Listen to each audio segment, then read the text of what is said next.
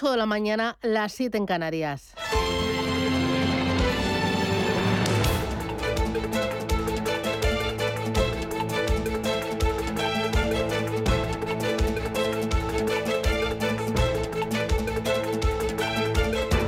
Capital Intereconomía, con Susana Criado.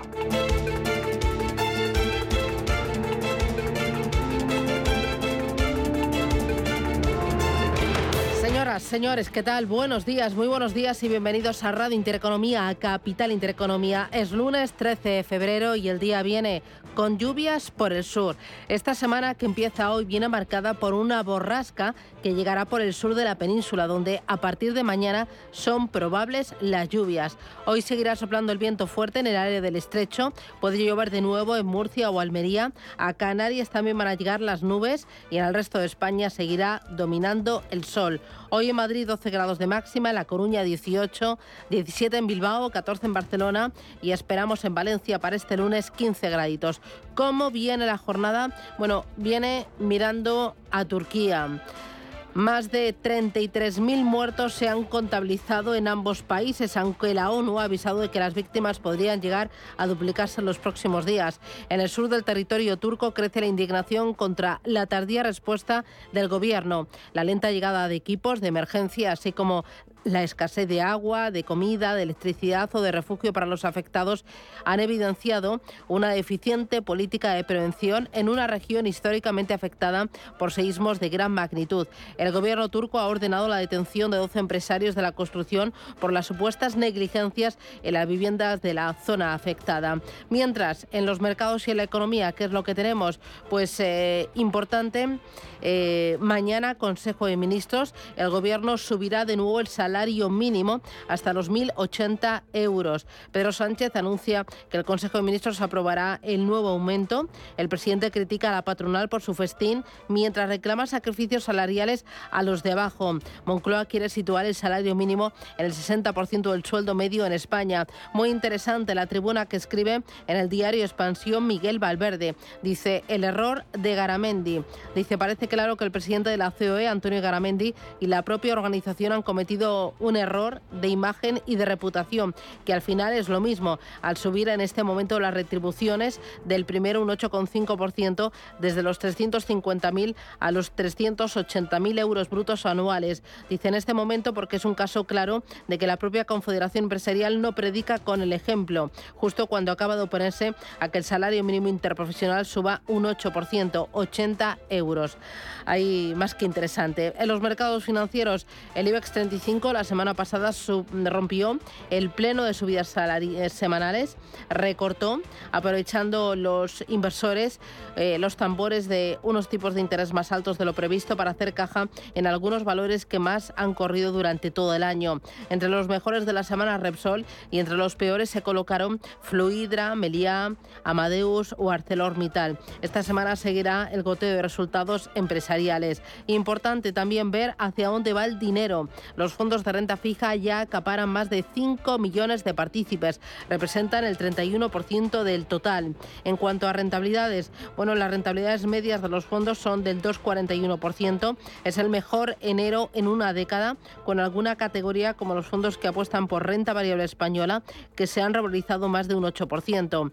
Han atraído los fondos en el primer mes del año 3.200 millones de euros en suscripciones netas y los fondos de renta fija son los que han acaparado las mayores entradas en el sector en lo que va de año. Hoy tendremos tertulia de mercados. Eh, vamos a, tener la oportunidad de charlar con Óscar Esteban de Fidelity, con Víctor de la Morena de Amundi, con Inés del Molino de Schroeder y con Javier García Díaz de BlackRock para España, Portugal y Andorra. Con ellos eh, nos eh, acercaremos al mercado y veremos qué, esperar en lo que, en lo que queda de, mes y de año. E importante, por parte de la Comisión Nacional del Mercado de Valores, va a tener más poderes a partir de ahora para vigilar a los brokers extranjeros que operan en España. Más de 700 firmas están habilitadas para prestar servicios con pasaporte europeo y el, supervisor, pues eh, lo que estudia es prohibir comunicaciones de carácter publicitario dirigidos a pequeños inversores con contratos por diferencias con CFDs. Se trata de un tipo de producto comercializado de forma frecuente por firmas que operan bajo el régimen de libre prestación de servicios Por lo que la CNMV no dispone de competencias de supervisión, ya que estas corresponden al supervisor del país de origen. Lo vamos a contar y lo vamos a analizar esto y mucho más en Radio Intereconomía. Pero antes de nada, vamos con los titulares que ha elaborado Rubén Gil.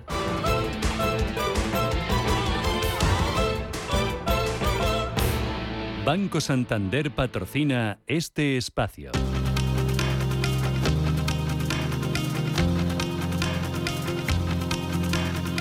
En Radio Intereconomía. Las noticias capitales.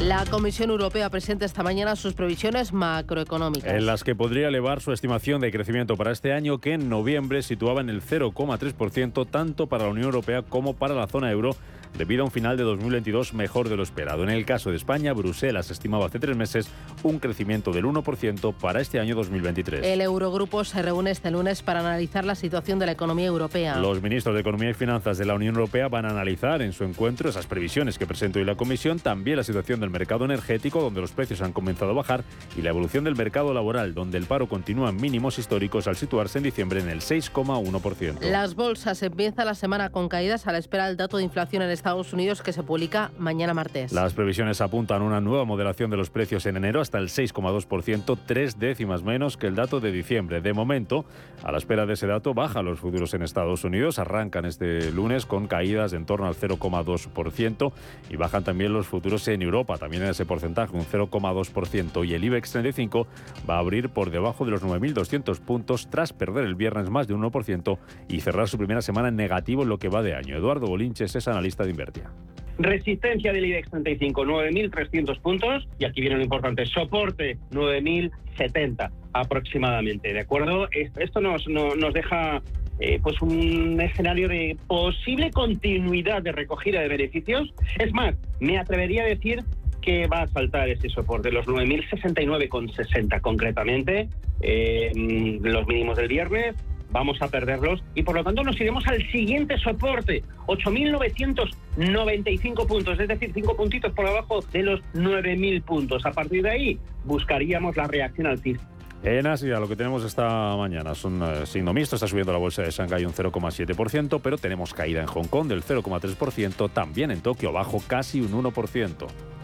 Además, en la agenda de la semana se va a publicar el dato preliminar de PIB del cuarto trimestre de la zona euro. También lo vamos a conocer mañana martes. Además, en los próximos días vamos a tener datos de IPC en España, en Reino Unido y en Francia, cifras de PIB en Japón y los resultados de compañías como Coca-Cola, Cisco, Naturgy, Mercedes, Allianz, Airbus, Hermes o Renault. El gobierno aprobará mañana la subida del salario mínimo. Incremento del 8% pactado con los sindicatos, pero sí la patronal que fijará el salario mínimo en 1.080 euros brutos al mes en 14 pagas. Lo avanzaba este domingo el presidente del gobierno, Pedro Sánchez. El gobierno de España asumió un compromiso hace casi cuatro años. Y es que al finalizar esta legislatura íbamos a lograr el 60% de salario medio como salario mínimo interprofesional. Y quiero anunciaros que el próximo martes en el Consejo de Ministros vamos a cumplir con nuestro compromiso y vamos a elevar a 1.080 euros al mes el salario mínimo interprofesional. Y por cierto, pido coherencia a la patronal, responsabilidad a la patronal, porque no se puede estar reclamando sacrificios salariales a los de abajo mientras hay un festín para los de arriba. También mañana el Tesoro vuelve a salir al mercado a colocar deuda. Subastará letras a tres y nueve meses en un momento de demanda récord por parte de los inversores minoristas atraídos por la rentabilidad, como nos contaban estos micrófonos el director general del Tesoro, Álvaro López Barceló. Realmente venimos observando una gran fortaleza de la demanda en las emisiones del Tesoro ya desde hace tiempo. Eh, pero es verdad que hay un renovado interés por parte de los inversores minoristas, en particular, como señalabas, en las letras del Tesoro, instrumentos más de corto plazo y que ofrecen unas características que se ajustan mejor a, su, a su interés. ¿no? La confianza, la seguridad que ofrecen, una rentabilidad también atractiva y, por supuesto, también liquidez, eh, la facilidad con la que se puede también vender la deuda del Tesoro en el mercado secundario. El jueves el Tesoro también saldrá al mercado a colocar bonos y obligaciones del Estado en la que será la última subasta del mes de febrero. En Madrid, el gobierno de la comunidad y los médicos retoman hoy las negociaciones. Para intentar poner fin a la huelga en la que están desde hace tres meses, el encuentro tendrá lugar tras la manifestación celebrada este domingo y que calificaba así el número dos del gobierno regional madrileño, Enrique Osorio. Es una manifestación política. No les he escuchado ni un solo dato. Ninguno ha dicho, por ejemplo, que dentro de los 10 mejores hospitales de España, 6 están en la Comunidad de Madrid. Nadie ha dicho que nuestras listas de espera con el País Vasco son las mejores de España. Nadie ha dicho que en la atención primaria en Madrid se atiende la mitad del tiempo que en el resto de España. Nadie ha dicho que construimos continuamente centros de salud. En el exterior, Estados Unidos realiza maniobras militares en el mar de China Meridional. En medio de la tensión con Pekín por el derribo de otro presunto globo espía chino, este domingo Estados Unidos y Canadá derribaban otros tres aparatos sospechosos que, según las autoridades, podrían ser también globos. Justin Trudeau es el primer ministro canadiense. Ayer, el Mando de Defensa Espacial de Norteamérica confirmó que un objeto no identificado entró ilegalmente en el espacio aéreo canadiense. Representaba una amenaza razonable para los aviones civiles y por ello di la orden de derribarlo. Los equipos de rescate están ya sobre el terreno para encontrar y analizar el objeto. Ayer por la tarde hablé con el presidente Biden y acordamos seguir haciendo lo que sea necesario para proteger el espacio aéreo, pero también lo necesario para mantener a nuestros ciudadanos a salvo. Y en Turquía se cumple ya una semana del terremoto. Que ha dejado ya más de 35.000 fallecidos entre Turquía y Siria. Además, las, las autoridades han detenido a más de un centenar de personas por su implicación en la construcción de edificios defectuosos que habrían agravado las consecuencias del seísmo. Banco Santander ha patrocinado este espacio.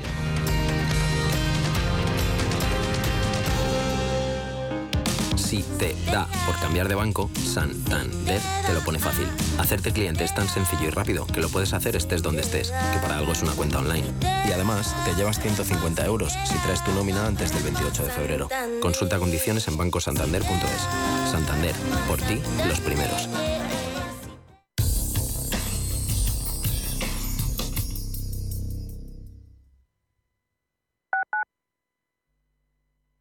¿Hemorroides? Laboratorios Eterlic le ofrece el mejor antihemorroidal del mundo, Hemor. Apto para todo tipo de pacientes y es ecológico. Pídalo en farmacias, el corte inglés o al 924 551400. Si nos llama, le enviaremos un regalo. Eterlic, mucho más que una cosmética. Sintonizan Radio Intereconomía. Si eres de los que no puede esperar para estrenar el nuevo Ford Kuga híbrido enchufable, aquí va un cuento para amenizar la espera. Érase una vez y colorín colorado este cuento se ha acabado. Listo, se acabó la espera. Que tus ganas de disfrutarlo no esperen. Nuevo Ford Kuga híbrido enchufable con una nueva estética más deportiva y acabados en negro. Ahora con Renting sin entrada y con todo incluido por 17 euros al día. Y además con entrega inmediata. Porque a veces lo bueno no se hace esperar. Solo hasta fin de mes. Condiciones en Ford.es. Lo que te gusta, lo que te emociona, lo que te estremece, lo que te espera. Cultura, arte, ciencia, pensamiento, literatura, arquitectura, diseño, cine, historia, música. Nace Caixa Forum Plus. Una nueva forma de conectar con toda la cultura y la ciencia al alcance de ¿A qué esperas? Descárgatela. Caixa Forum Plus. Fundación La Caixa. En Complejo El Olivar realizamos todo tipo de eventos, ferias, convenciones, team building, comidas, cenas de gala y fiestas nocturnas con discoteca. Un espacio exclusivo para eventos corporativos. A 15 minutos del aeropuerto, capacidad hasta 3.000 personas y más de 20.000 metros cuadrados de zonas ajardinadas. Con más de 45 años de experiencia en el sector y más de 2.500 reseñas en Google, Complejo El Olivar ofrece eventos de calidad y experiencias únicas. Visítanos en mice.elolivar.es. Radio Intereconomía. Eres lo que escuchas.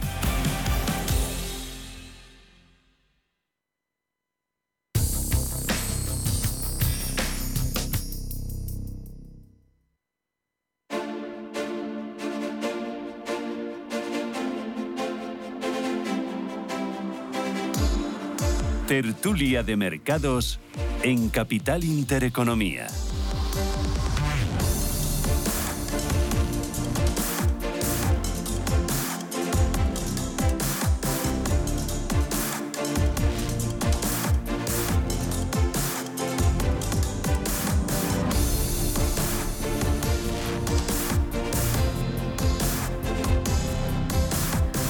8 y 14 minutos de la mañana arranca aquí nuestro tiempo de tertulia, hoy tertulia de mercados, con quien, con Óscar Esteban. Óscar, ¿qué tal? Buenos días. Muy buenos días, Susana. Que es director de ventas de Fidelity. ¿Qué tal tu fin de semana? ¿Qué has hecho?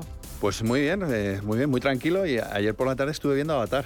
Ah, sí, ¿te gustó? Sí, sí. La verdad es que sí. Oye, sí. pero es muy larga, ¿no? Pero muy larga, pero dura? no, no, pues tres horas, yo no sé. Yo cuando salimos de dije, madre mía, esto ya es de noche, ¿no? Y entramos de día. No, pero es muy buena. A mí me gustó porque al menos es entretenida. eh, Se te pasa rápido. Mm, recomendable entonces, ¿no? Sí, sí, la verdad Bueno, me acompaña también Javier García Díaz. Javier, ¿qué tal? Buenos días. Buenos días. ¿Tú qué tal? ¿Has hecho algo especial Bien, el fin bien, de? buen fin de semana. Fin de semana de celebración de cumpleaños. Ah, sí. ¿De quién? Empezamos el sábado con mi madre Ah. y el domingo ya fueron cumpleaños de amiguitas de, de nuestras hijas. O sea Por que lo no cual, divertido, no, no. Pero dejo para el próximo fin de semana Avatar. Ah, vale. Avatar lo tengo, tengo, lo tengo en la agenda.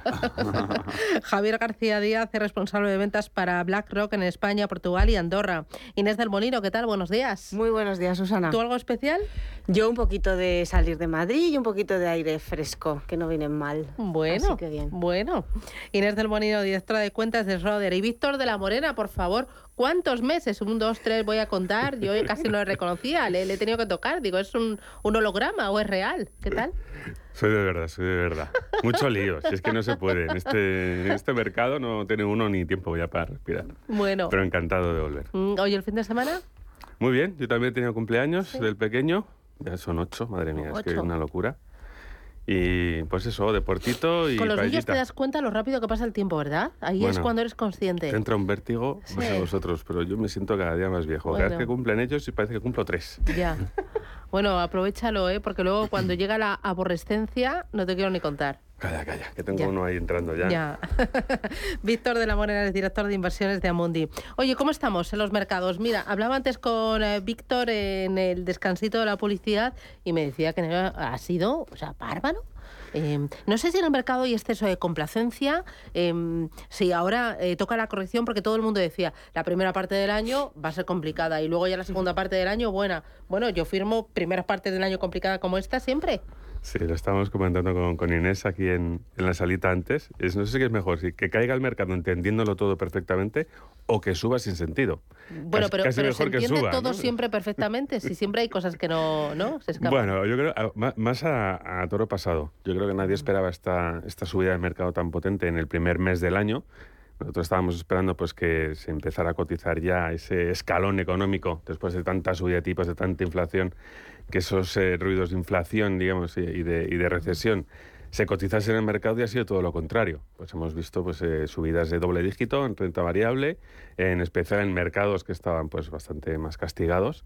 Y bueno, lo- lo de la renta fija no es tanta sorpresa, puesto que lo esperábamos, pero bueno, bienvenido sea ¿no? esta reacción que también ha venido bien después del año tan complicado que tuvimos. ¿Y Javier, hay exceso de complacencia? Bueno, yo creo que yo creo que yo creo que no. Es decir, al final, al margen del comportamiento de los mercados, creo que tenemos que prestar especial atención a, a- a los resultados de las compañías, a los fundamentales. Si es verdad que si vemos eh, Europa, pues la temporada realmente acaba de empezar y pocas conclusiones se pueden sacar, más allá de que efectivamente los resultados están siendo algo mejores eh, de lo esperado, caídas en torno al menos 4% frente a caídas del 7% esperadas y que financieros lo están haciendo mejor que cíclicos, eso en, en Europa. En Estados Unidos la temporada, como sabemos, sí ha empezado. Gran parte del S&P 500 ha publicado resultados eh, y se pueden sacar ahí varias conclusiones, ¿no? Susana, por un lado, los beneficios también mejor que, que lo esperado. Por otro lado, el deterioro de los márgenes continúa prácticamente en todos los sectores de la economía, salvo energía. Pero Susana, si hay algo que a mí me ha llamado la atención es que eh, los beneficios de las empresas están teniendo menos impacto del que solían tener antes. Es decir, en Estados Unidos aquellas empresas que han batido expectativas tanto en ingresos como en beneficios han subido menos de lo que venían subiendo al día siguiente cuando esto tenía lugar, prácticamente la mitad. Y las empresas que no han logrado batir las expectativas han caído menos han caído en torno al día siguiente un 1,5% frente al 3% que solían hacerlo. Con lo cual, bueno, una dinámica interesante. Oscar, ¿tú cómo lo ves? Bueno, nosotros somos cautos, seguimos siendo cautos, a pesar de este inicio de, de año que, que, bueno, que bienvenido sea, ¿no? Que todo lo que sume, pues mejor que lo que reste, ¿no? Pero es verdad que yo creo que, eh, lo comentaba antes Javier, el tema de los resultados empresariales, yo creo que es que el mercado sigue viendo y está eh, monitorizando mucho todo lo que está haciendo los bancos centrales. Y ese va a ser, ahora, en los próximos seis meses como mínimo, lo que se va a fijar el, el mercado. Y, y, y a raíz de eso va a subir o va a bajar, ¿no? Desde nuestro punto de vista, Cuando se empiece a mirar los resultados empresariales y cuando empecemos a ver, obviamente, ese eh, un menor crecimiento, porque va a tener que haberlo, porque estamos entrando en un momento en el cual va a haber, se va a crecer menos y con lo cual los, los resultados empresariales van a ser menores, ahí empezaremos otra vez a mirar y a valorar los fundamentales. Pero ahora mismo tampoco creo yo que está siendo, tampoco, no veo yo al inversor institucional invirtiendo o poniéndose muy sobreponderado. Yo en términos generales, todas las conversaciones que estoy teniendo, son eh, los inversores están siendo bastante cautos por mm, ahora. O sea, que se han, se han perdido enero, se han perdido enero. No, bueno, perdérselo tampoco porque fuera tampoco estaban. Mm. A ver. A lo mejor no lo han sacado todo, todo, todo el jugo, pero ¿Qué teníamos al principio, o por lo menos que planeaba sobre el 2023? El riesgo de la inflación, de si íbamos a ser capaces de que dejase de crecer tantísimo y tan rápido, y luego eh, si China iba a seguir restándonos a todos en cuanto a crecimiento. Al final China abre antes de tiempo, abre de golpe, con lo cual eso también es un poquito de acicate para que volvamos a recuperar el, interés en los mercados emergentes y, no hay que olvidar que China en prácticamente un mes, desde finales de noviembre hasta mediados de enero, ha subido casi un 50%, es decir, que, que se lo tomó todo el mundo con muchísimo entusiasmo. Así que no se lo ha perdido todo el mundo. Es verdad que hay mucha precaución todavía, pero el que no salió del mercado, que es algo que siempre decimos, que salirte es la única manera de perdértelo todo, eh, si mantuvo una cartera diversificada, probablemente sí que le ha sacado partido. Y, digo, no, no todo el jugo, nadie, pero un poquito de jugo seguro que lo han sacado. Pero esta mañana he estado viendo las entradas netas de enero en eh, fondos de inversión durante el mes de enero, 3.200 millones de euros, y la mayoría ha ido a renta fija. ¿Eso significa que no nos fiamos de este rebote? No, eso significa que la renta fija ha llegado a un punto de atractivo suficiente como para que la gente diga, mira, pues, pues un 3% me parece muy razonable, sin mucho riesgo para comprar pues una letra del tesoro o un bono eh, corporativo de, de, alta calidad. Y hay mucho inversor conservador que con eso se conforma y dicen, pues para los próximos 12 meses, 24 meses, pues eso es, es, es más que aceptable.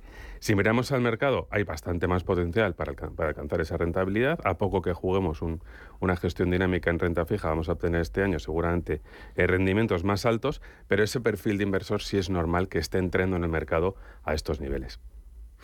¿Renta fija? ¿Es normal que entre dinero y va a seguir entrando dinero durante todo este ejercicio? ¿Va a ser el activo estrella este año 2023? Bueno, renta fija en definitiva, hoy, hoy después de 10 años, por primera vez en 10 años, más del 50% de los índices de referencia de renta fija dan retornos superiores al 4%, lo cual es un auténtico regalo a inversores. Eh, si es verdad que en un contexto en el que aún se esperan ciertas subidas de tipos, tanto en Estados Unidos como en Europa, pues toca ser, toca ser selectivos. En el caso de BlackRock, eh, cuando hablamos de deuda pública, pues tenemos una posición mixta. Estamos sobreponderados en bonos ligados a la inflación, estamos infraponderados en deuda soberana europea Ah, y en lo que a la deuda pública americana se refiere, pues tenemos una posición eh, preferencia por, por, el tramo corto frente al tramo largo, donde sí vemos mucho valor y, reforzamos eh, la sobreponderación desde BlackRock, que es en todo lo que tiene que ver con crédito, con crédito con calificación de grado de inversión. Ahí sí creemos que hay compañías que han logrado capitalizarse y financiarse a tipos muy atractivos en los últimos años y que ofrecen retornos o tires superiores al 4%. Mm, ¿Todos veis oportunidad en renta fija? Eh, ¿Hay oportunidad? ¿Hay que estar este año sí o sí en renta fija? Bueno, es que como dicen, es tirar a balón parado y casi sin portero ahora mismo. Pero a costa del sacrificio, a costa del sacrificio de las rentabilidades negativas que tuvimos el año pasado y que fueron muy dolorosas, sobre todo para el inversor eh, conservador. Eh, eso ha hecho una limpia, ha hecho que por fin la renta fija vuelva a tener valor, lo estábamos hablando antes mis compañeros, y por eso ahora mismo el, inversor se está centrando sobre todo en la parte de renta fija, porque también a raíz de esta normalización de tipos de interés estamos empezando a ver otra vez descorrelación entre la renta fija y la renta variable, y eso es muy importante para la diversificación de carteras. Entonces ahora mismo, obviamente, la inversión primera va a ser en renta fija y poco a poco, cuando ya se vislumbre mejor el horizonte, empezaremos a, invertir en renta variable. Es así como creo que está pensando el inversor. Eh, hoy viene un artículo en el diario El Economista que dice que los fondos de renta fija ya acaparan a más de 5 millones de partícipes, el 31% del total. Renta fija, investment grade, eh, también bonos ligados a la inflación, high yield, en Schroeder, ¿dónde veis oportunidad?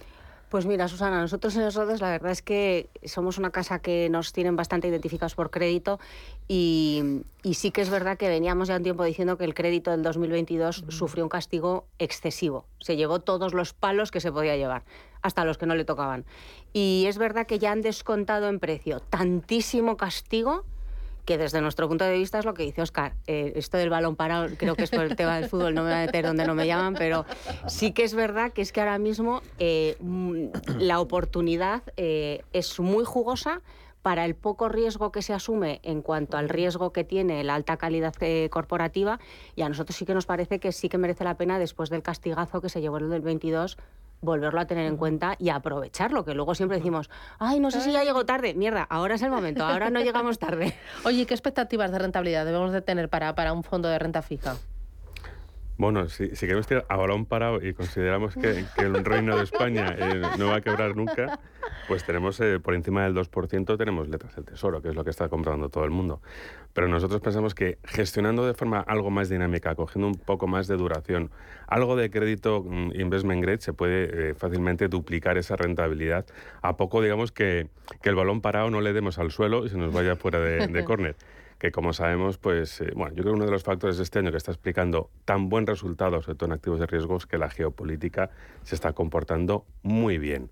Estamos muy tranquilos en todos los frentes, se está dando todas las circunstancias y a poco que se tuerza, es verdad que se pueden poner de nones de nuevo los mercados. Por lo tanto, hay que ser precavido, hay que gestionar, hay que protegerse, pero es verdad que a poco que nos, eh, se, nos alinee bien el mercado, podemos tener rentabilidades muy por encima de esos dígitos el doble del, o sea, un, en torno a un 6. No, no me hagas sacar la bola, la, bola de cristal, pero, pero efectivamente las oportunidades nos dan como para duplicar la, la rentabilidad fuera de riesgo. ¿Le cuesta decirlo del 6? Sí, sí. Es que si no me matan en comunicación. Vale, vale, vale. Voy a publicidad y a la vuelta. Oye, hablamos de alternativos. ¿Tienen sentido los alternativos cuando la bolsa está subiendo y la renta fija es oportunidad? Ya los descartamos y finiquitamos. Eh, bancos centrales. Eh, ¿Veis ya el techo y después del techo vamos a tener tipos largos durante bastante tiempo? Ahí vamos a tener una, una llanura de tipos eh, altos y luego lo que queráis. Publicidad y vamos con ello.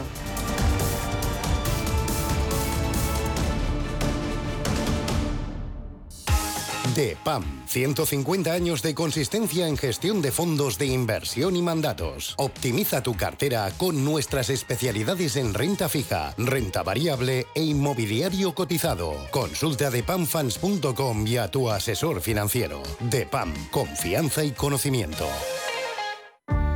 Este San Valentín me pido estar contigo. Y también te puedes pedir un estuche de regalo o de toaleta Amor Amor de Cacharel 100 más 30 mililitros por solo 60,45 euros. El próximo 14 de febrero te pido por San Valentín, porque el amor bien merece un día. El corte inglés, en tienda web y app.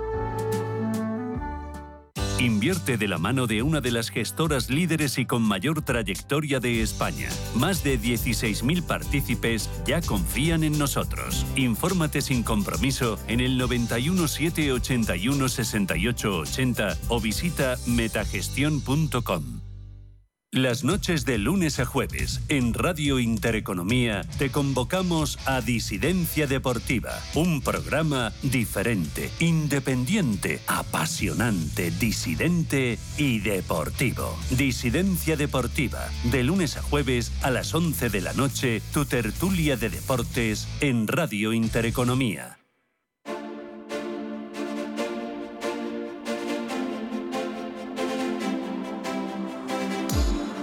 Tertulia de Mercados en Capital Intereconomía.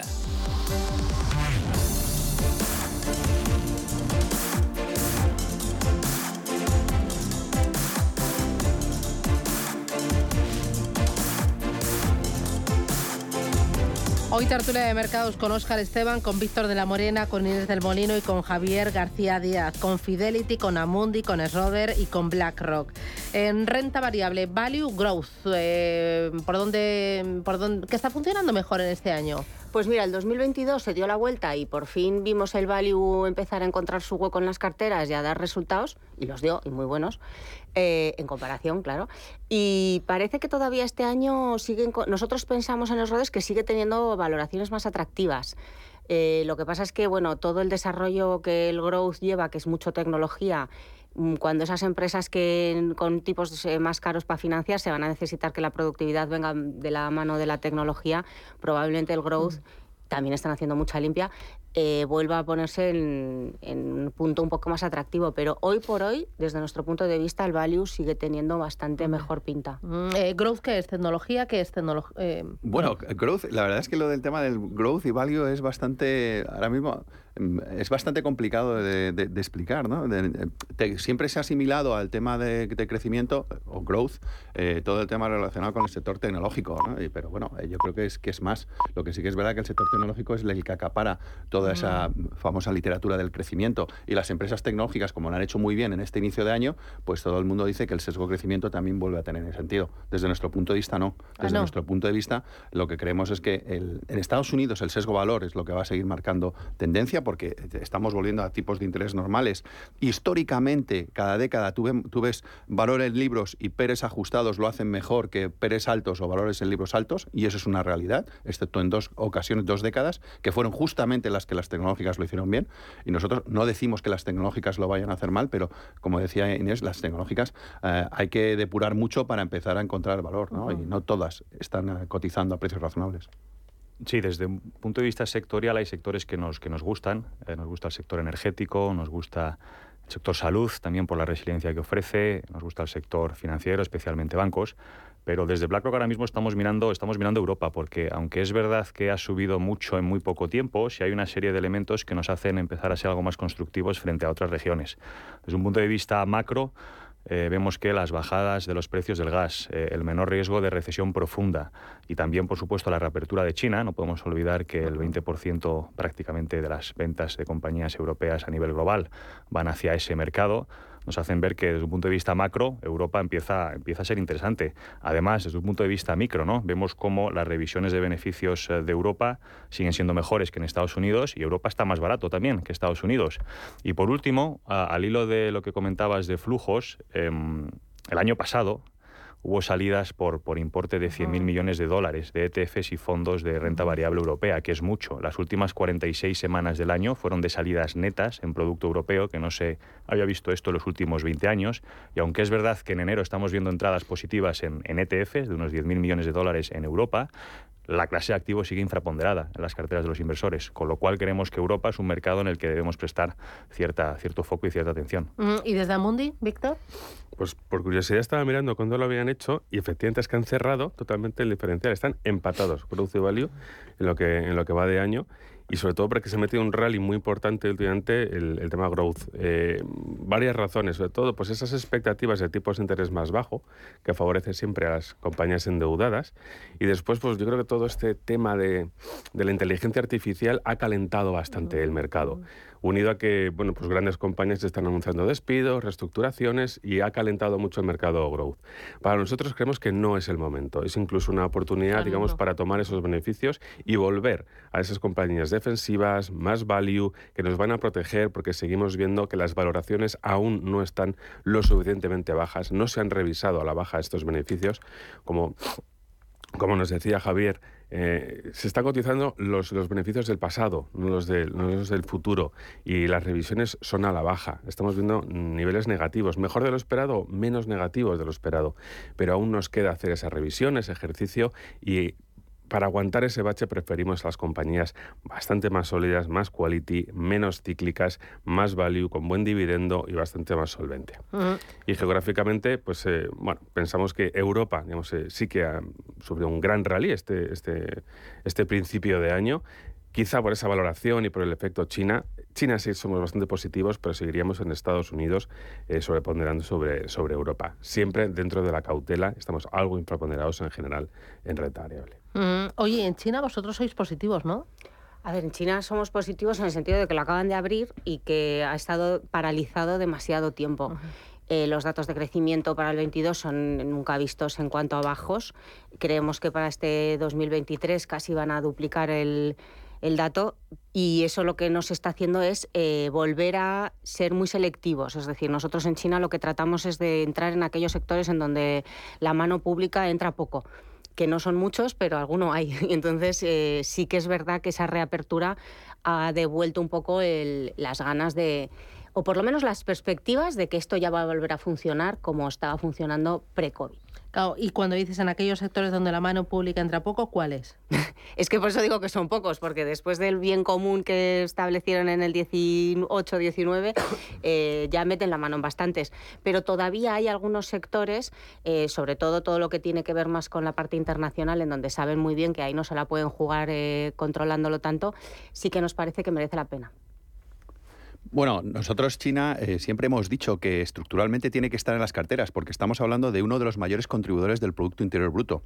Y lo llevamos diciendo contra viento y manera a pesar de que en los dos últimos años China no lo ha estado haciendo bien por el tema normativo, por el tema de COVID-0, pero estructuralmente es algo que tiene que estar en cartera porque es el mayor contribuidor en los próximos cinco años. Y no lo dice Fidelity, lo dice el, FMI, lo dice el Banco Mundial, con lo cual tienes que empezar a tener diversificación, tienes que empezar a invertir en Asia, con China a la cabeza, pero también tienes India, tienes ASEAN, etcétera, ¿no?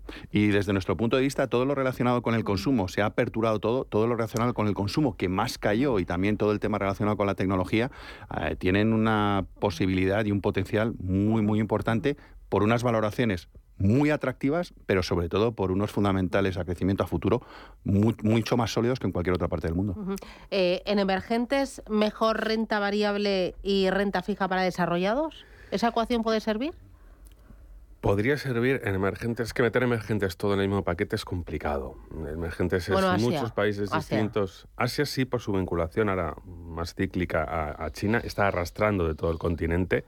Y efectivamente, una gran oportunidad que estamos viendo en, deuda emergente a partir de bueno, pues esta debilidad del dólar, de esos tipos a la baja que se está cotizando en el dólar y esa recuperación de China, puede ser un buen momento. Quizá eh, habría que esperarse algún tiempo a, mejores puntos de entrada, pero desde luego el potencial de valoración y el entorno es el de los más adecuados que se pueden encontrar para volver a invertir en, deuda emergente. Alternativos. ¿Tienen sentido los alternativos en un entorno donde la renta variable ha funcionado y está funcionando muy bien y la renta fija también? Porque el año pasado todos contabais que alternativos para descorrelacionar y diversificar.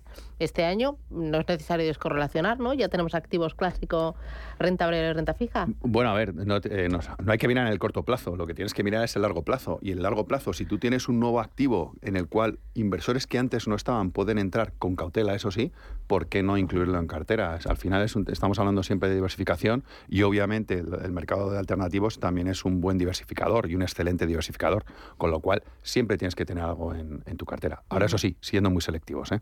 Mm, Javier. Sí, efectivamente. Yo creo que partiendo de la base eh, de que todos aquí recomendamos carteras resilientes, diversificadas y a poder ser gestionadas y asesoradas por profesionales. O sea, lo mejorcito, ahí hay un bomboncito, un bomboncito. Sí, los, alternativos vemos que tienen, que tienen, que tienen sentido.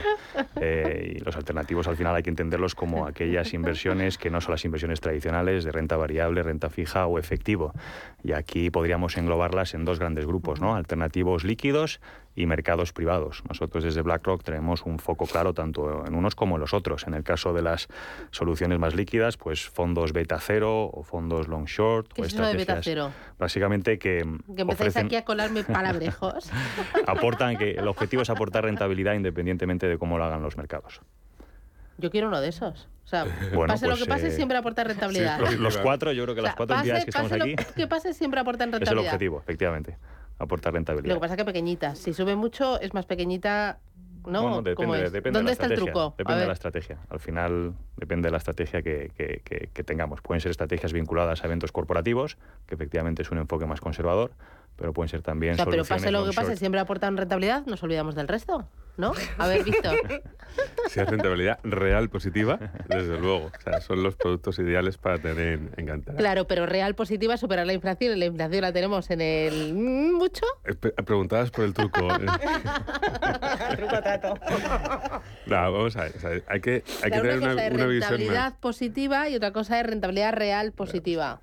Ya. Mercados privados. Hablamos de soluciones líquidas. Mercados privados también es una buena, una buena alternativa. Al final, estamos. Lo que pasa es que aquí tienes la prima de liquidez, ¿no? Y a lo mejor te tienes que tirar 5 o 7 años. O 10. Efectivamente, efectivamente. Y no todo el mundo aguanta, ¿eh? Y bueno, ya tienes el inmobiliario, ¿no? Ya tienes la vivienda.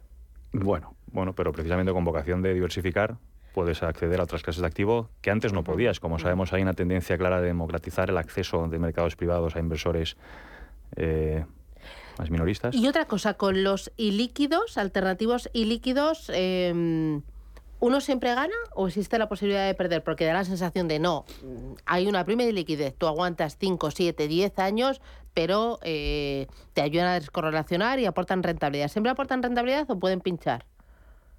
Pueden pinchar. Al final garantizar una rentabilidad es, es muy difícil. Si es verdad que aquí una vez más, mejor ir de la mano de, profesionales que hacerlo uno, uno mismo. Pero, pero, pero el contexto anima a invertir en mercados privados. Al final, cada vez hay menos compañías cotizadas, hay más compañías privadas por toda la carga que supone publicar resultados. Esto en Estados Unidos es, un claro, es una clara tendencia. También vemos cómo en mercados como el americano, la regulación bancaria está obligando a los bancos a echarse a un lado a la hora de dar financiación a las compañías, con lo cual el crédito privado entra a jugar. Y todo lo que tiene que ver, Susana, con infraestructuras, históricamente han sido los gobiernos, quizás, los que han eh, desembolsado más en materia de infraestructuras. Hoy por hoy, con gobiernos tan endeudados, lógicamente tiene que entrar el sector privado eh, a jugar. Y todo esto puede ofrecer una oportunidad de inversión muy importante a, a inversores. Inés. Y además, hablando de esa prima de iliquidez de la que decías que hay que aguantar, es que muchas veces es casi preferible que nos obliguen a aguantar, porque luego llegan años como el 22 y a todos nos entra la angustia y ay, ay, ay, sácame de aquí como sea. Y ya materializas la pérdida. Si tú no puedes salir y tú lo que tienes es el foco puesto en el largo plazo, que al inversor español le cuesta un poquito, hablo por mí también, eh, te están obligando y te están, por así decirlo, salvando de la tentación de decir, véndemelo todo y lo quiero tener todo bajo el colchón, que es lo que a muchos luego nos, tienda, nos tienta. Entonces, es otra forma también de ayudar al inversor a de verdad tener una inversión a largo plazo, es decir, que la inversión, esa prima de liquidez, que encima va a ser más rentable porque está demostrado que históricamente, sobre todo en años de recesión, si es más rentable, eh, eh, merece la pena. Y es verdad lo que decía Javier, que muchas veces estos activos eran solo para las eh, fortunas excesivas, o sea, determinadas fortunas o determinados vehículos de inversión y no estaban al alcance de todos, y desde hace relativamente poco sí que nos los han puesto al alcance del cualquiera, con lo cual a lo mejor habría que empezar a contemplarlo, siempre de la mano de un asesor. Lo digo rápido porque no se me olvide. Víctor. Es que no nos cansamos de repetirlo, pero es que yo creo que se prueba año tras año que la inversión es a largo plazo, no existe inversión a corto plazo. Entonces, si tú no aguantas las posiciones el tiempo requerido, no vas a tener recuperaciones como la que hemos tenido, por ejemplo, en enero. Aquel que dijo, el 2022 me voy del mercado y espero para que suba la mejor oportunidad, se ha perdido todo este rally. Es un ejemplo más este año de que las inversiones por definición, tienen que ser siempre a largo plazo. Y es el momento en que capturamos todo el beneficio de la buena gestión de activo, de la diversificación, de las primas de riesgo, de renunciar pues bueno, pues a, la liquidez en algunos casos y es donde obtenemos las rentabilidades. Por lo tanto, por favor, inversión siempre es a largo plazo. ¿Qué es largo plazo? Pues bueno, pues, hay, activos como la renta fija más corto plazo que te requieren horizontes de 2, 3 años. Hay activos como la renta variable que te requieren horizontes de 5 o 7 años. Vale. Publicidad y vamos con sostenibilidad. ¿Con qué queréis? Lo que digáis. Eh, os doy libertad. Publicidad y volvemos.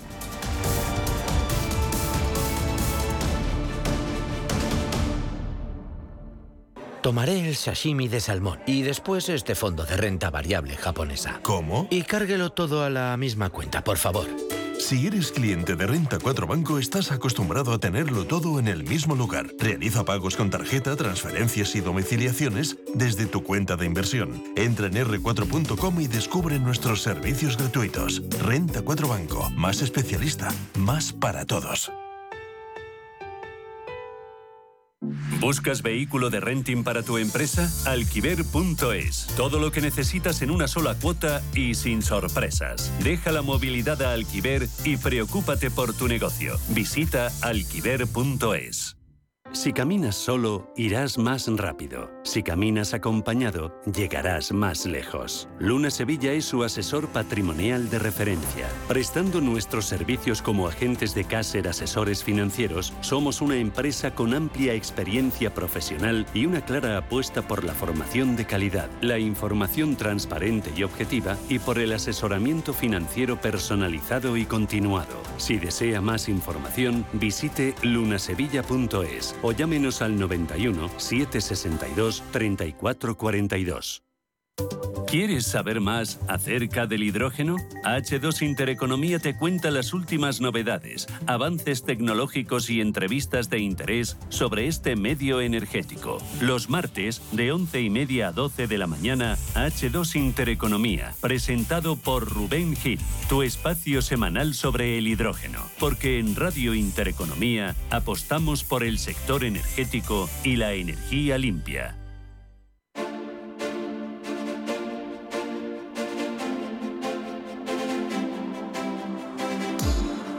Tertulia de Mercados en Capital Intereconomía. Oye, con el tema de la sostenibilidad, ¿me podéis explicar qué ha pasado con algunos fondos de inversión que han pasado de artículo 9 a artículo 8? Eso que lo habían hecho, que se habían puesto demasiadas estrellas y ahora no les corresponde tanto. No sé si esto genera incertidumbre, genera dudas sobre la forma de medir, sobre la forma de, eh, de vendérselo al cliente final. ¿Qué ha pasado, Víctor? O sea, el, cuando la información va a otro ritmo que la, que la norma, digamos, ocurren este tipo de dispersiones. Pues, aquí la información ha ido más deprisa que la norma. La norma ha ido sin datos, los datos han llegado tarde, después los datos se han revisado, la norma se ha revisado y en ese mm, bueno, pues, eh, periodo o ciclo de ajustes, pues eh, lo normal es tomar posiciones conservadoras pero probablemente volvamos a, ver pues, eh, fondos que cumplan con artículo 8, artículo 9, con mucha más sostenibilidad, cuando esto se asiente, cuando la norma esté mucho más clara y homogénea para toda Europa, porque bueno, pues eh, tenemos que ser claros, la norma es europea, pero la interpretación ha sido local y cada país, en nuestro caso, pues hemos visto que cada país decía una cosa. Pues entonces te tienes que poner en el lugar más conservador de todos los países. Eh, y después los datos no han sido del todo completos y los proveedores de datos también han ajustado muy a la baja en la información. Por lo tanto, bueno, pues estamos en un periodo de cierta incertidumbre eh, que yo creo que en los próximos meses, años, se va a homogenizar, se va a poner todo mucho más claro y volveremos a, a, establecer unos parámetros pues mucho más claros y visibles de lo que tenemos hasta el momento. Oye, ¿y mucha diferencia entre artículo 9 y artículo 8 que yo me lío? El, artículo, 9 es como lo más, ¿no? Eres el más eh, green social y pro gobernanza del mundo mundial, ¿no? Sí, al final se, engloban en lo que es el, reglamento SFDR y artículo 8 lo podemos definir como productos que promocionan características de sostenibilidad y artículo 9 como productos con un objetivo claro de inversión sostenible. Lo que sí creemos desde BlackRock es que, eh, lógicamente, es, es un tema en el que hay un foco clarísimo, la sostenibilidad en general, la transición energética en particular, que lo ha convertido en muchos casos en el epicentro de varios de los retos a los que nos tenemos que enfrentar como sociedad. Uno de ellos es el reto regulatorio y todo lo que tiene que ver con el etiquetado de los productos. Si es verdad, y viendo un poco el lado positivo de todo esto, que también esta tendencia representa una oportunidad de inversión increíble. Nosotros estimamos que si se lleva a cabo una transición energética eh, de manera correcta, puede suponer un aumento del crecimiento económico global del 25% durante las próximas dos décadas, que representa una oportunidad de inversión de 50 billones de dólares. Con lo cual, lógicamente, hay retos, hay desafíos, como este, el de los artículos en concreto, pero es verdad que la sostenibilidad en general, la oportunidad de inversión que nos presenta es, es enorme. Oscar. Bueno, yo, yo, estoy orgulloso de, que Fidelity eh, siga siempre conservador y el año pasado, en detrimento nuestro, porque había mucha demanda de artículo 9, nosotros no hemos sacado ningún artículo 9, solo tenemos un artículo 9, un ETF de artículo 9 y lo hemos mantenido. ¿no? ¿Y por qué era esto? Porque, porque tú necesitas dar unas publicaciones de tus objetivos desde el punto de vista de SG, etcétera, etcétera, que muchas empresas todavía no te las pueden dar, con lo cual no tiene sentido el que tú vayas a decir que puedes dar algo cuando no tienes posibilidad de hacerlo. Y nosotros tenemos análisis interno de calificación de SG, etcétera, etcétera, y no era posible. Con lo cual preferimos ser conservadores y ahora nosotros estamos viendo esos frutos. Muy a detrimento de eso, lo digo, ¿eh? porque nosotros es verdad que había mucha demanda de artículo 9 y nosotros no podíamos hacer frente a esa demanda, y menos mal, porque es verdad, cuando tú, tienes que ser seguro y estar seguro de poder publicar cosas y, dar datos que te obligan a dar esos datos. Y si no los tienes, mejor te callas y no los Sí, la verdad es que la norma, la el primer lanzamiento fue, va a haber tres tipos de artículos, 6, 8 eh, y 9. Los 9, como dice Javier, es un impacto directo y claro sobre algunos de los objetivos de desarrollo de, la, de Naciones Unidas, pero no quiere decir que los fondos 9 sean mejores que los 8 y que los 6. Es decir, que los nueve van a tener un impacto claro y va el inversor a tener claramente esa identificación de si este fondo es de transición energética, claramente va en eso, pero no quiere decir que los artículos 8 sean peores fondos. Simplemente es qué tipo de eh, medidas de sostenibilidad se van a publicar. Este reglamento es de divulgación. Que nos vamos. Óscar Esteban, Víctor de la Morena, Inés del Bonino, Javier García Díaz, Fidelity, Amundi, Roders, BlackRock. Un auténtico placer, aunque a todos os voy a poner un pequeño cross porque ninguno me ha felicitado. Hoy es el Día Internacional de la Radio. Y aquí, ¿qué hacemos? Pues, Hacer radio en directo. Felicidades. Y lo en directo, ya, ya. Ahora falta un, desayuno. Para ver la tarta y eso. Claro, claro. Uno cuando viene aquí tiene que, venir leído. Entonces. Te tienes que invitar tú entonces. Pero me tienes que felicitar a mí. Pues y como no habéis felicitado nada, hoy coscorrona a todos. un churro. Chicos, gracias. Feliz semana por el lunes. Muchísimas gracias.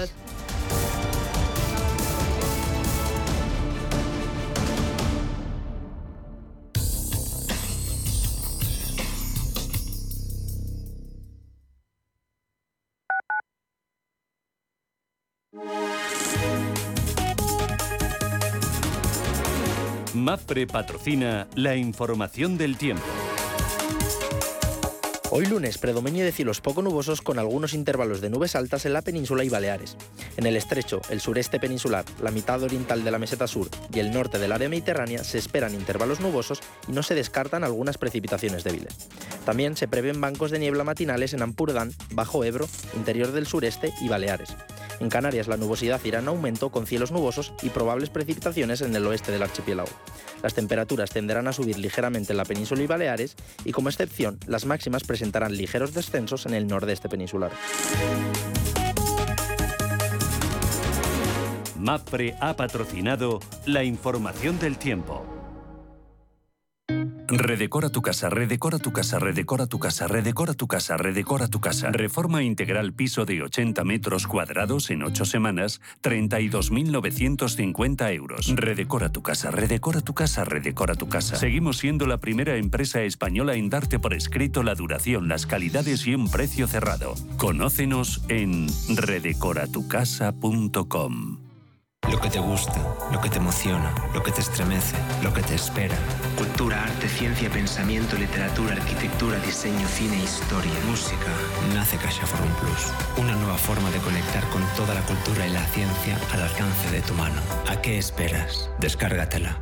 Forum Plus. Fundación La Caixa. Las noches de lunes a jueves en Radio Intereconomía te convocamos a Disidencia Deportiva. Un programa diferente, independiente apasionante, disidente y deportivo. Disidencia Deportiva, de lunes a jueves a las 11 de la noche, tu tertulia de deportes en Radio Intereconomía.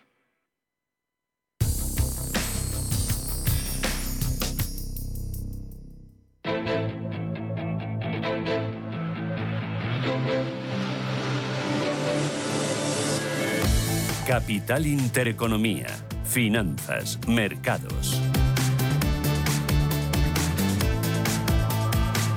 Ocho minutos, llegamos a las nueve de la mañana. Preapertura, Ángel Lozano. ¿Cómo viene el mercado? Buenos días de nuevo. Hola, ¿qué tal? Muy buenos días. Con subidas ligeras, el futuro del IBEX 35 apunta a una apertura moderadamente alcista, arriba un 0,25%. Recordemos que venimos de la primera semana con balance negativo desde que se inició este ejercicio.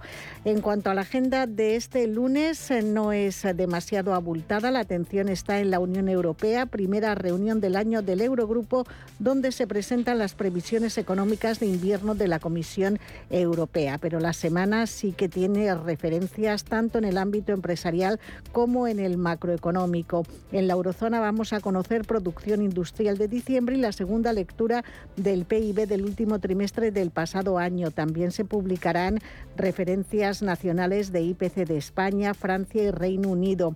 Y vamos a conocer resultados como los de Repsol. En Estados Unidos la atención está puesta en el dato de inflación que se publica mañana. Importante saber si mm, sigue reduciéndose. El consenso del mercado espera que el IPC general se modere hasta el 6,2% y que la inflación subyacente baje al 5,4% desde el 5,7% anterior. Conoceremos en los próximos días todas esas referencias y el mercado las cotizará. De momento, la prima de riesgo en el secundario de la deuda la tenemos en 103 puntos básicos y la rentabilidad de nuestro bono a 10 años en el 3,41. En Europa, Manuel. Pues los futuros eh, anticipan eh, una apertura sin demasiado ruido, es decir, subidas suaves para el K40 parisino del 0,07%, una décima es lo que está perdiendo a estas horas el DAX germano y también toda apunta que van a abrir a la baja, cayendo una décima el FTSE 100 londinense y el Eurostox 50, una jornada en la que hay que estar eh, atentos a Renault y Nissan porque este, en, el caso de Renault pues va a invertir junto a Nissan 600 millones de dólares para producir nuevos vehículos en la India. Es un plan que contempla la creación de 2.000 puestos de trabajo. También BMW, eh, que presenta resultados todavía para mediados de marzo, pero eh, ha hablado de un aumento del beneficio imponible en 2022. y Nestlé, que tiene que hacer frente a una multa de 2 millones de dólares. No hay demasiados resultados empresariales de calado. Venimos de un cierre en Asia con signo mixto, con descensos en el Kospi y en el Nikkei de Tokio y avances en las bolsas chinas. El mejor, el índice de Shanghai, ganando un 0,7%. Los futuros en Wall Street anticipan descensos hasta ahora que son del 0,2% para el SP y para el Dow Jones de industriales. Y las divisas, lo más significativo es cómo está cayendo el yen japonés eh, frente al euro y frente al dólar después de esa nominación del eh, gobernador del Banco de Japón. Eh, de momento tenemos el intercambio 141 yenes por euro y por cada dólar se dan 132 yenes. Así es como viene el día. Alexis Ortega, socio director de Finagentes Gestión. Alexis, ¿qué tal? Buenos días. ¿Qué tal? ¿Qué tal, Susana? Muy buenos días. ¿Qué esperas del mercado de renta variable y de renta fija también? Bueno, la verdad es que tenemos un, inicio de semana un poco cauto. Después del dato de, empleo americano, pues el, mercado que planteaba una idea de los tipos de interés, pues ahora se, se muestra un poco más cauto sobre las capacidades de la Reserva Federal para mantener los tipos en los niveles actuales y por lo tanto de alguna manera está planteándose la idea de que quizás a lo mejor los tipos de interés puedan seguir subiendo de aquí hasta el verano. Aún así, las, expectativas de, crecimiento y de recesión pues están mermándose mucho y por lo tanto de alguna manera nos estamos encontrando otra vez en un escenario en donde quizás la Reserva Federal tenga que seguir subiendo los tipos de interés más de lo deseado y la economía sufriendo más de lo deseado, con lo cual es un panorama un poco complicado. De todas maneras, en general yo creo que, que la, renta fija, después del varapalo de la semana pasada, pues posiblemente tenga algún recorrido algo más a la baja, pero me da la impresión de que volverá otra vez al alza, puesto que los tipos a largo, de alguna manera, no están llegando ya casi a sus máximos. De los resultados empresariales, ¿qué es lo que esperas? ¿Cómo los estás viendo? Bueno, la verdad es que están sorprendiendo bastante, aunque de, de alguna manera eh, quizás no tanto viendo el, pasado, sino viendo el futuro, pues eh, hay una cierta preocupación. Bien es verdad que China ha abierto y el mercado chino abriendo pues es muy positivo para las empresas europeas que dedican buena parte de su facturación, cerca del 20% de su facturación al mercado chino.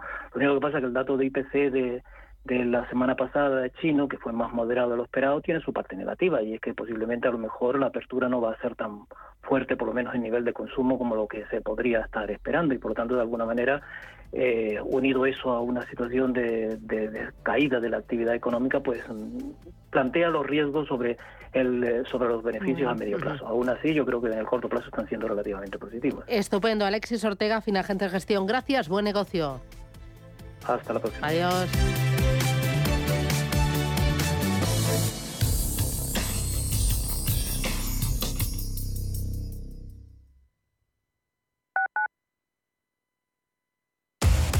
Somos aquello que siempre quisiste ser. Creamos aquello que siempre quisiste tener. Las reglas del juego han cambiado. Somos traders. Operamos. Black Bear Broker. El broker de los traders. Redecora tu casa, redecora tu casa, redecora tu casa, redecora tu casa, redecora tu casa. Reforma integral piso de 80 metros cuadrados en 8 semanas, 32.950 euros. Redecora tu casa, redecora tu casa, redecora tu casa. Seguimos siendo la primera empresa española en darte por escrito la duración, las calidades y un precio cerrado. Conócenos en redecoratucasa.com. ¿Quieres invertir de manera inteligente con altas rentabilidades y riesgo controlado? Cibislen es la empresa líder en inversiones inmobiliarias. Invierte con garantías desde solo 250 euros. Miles de inversores ya confían en Cibislen para sacar la máxima rentabilidad a su dinero. Únete a la inversión inteligente visitando cibislen.com. En el Soto de la Moraleja, restaurante Kionan Sui, de comida peruana, cantonesa y chifa, con una gran variedad de sabores y aromas que te dejarán boquiabierto. Junto al restaurante Inari Moraleja, calidad y satisfacción garantizada. Restaurante Kionan Sui, reservas y pedidos en el 910090830 o grupoinari.es. Te esperamos. La vida está cambiando y la economía también. ¿Has escuchado términos como Bitcoin, Ethereum, NFTs, Web3 y aún no sabes bien qué significan? En My Economy te lo explicamos, de lunes a viernes de 3 a 4 de la tarde con Sergio Fernández en Radio Intereconomía.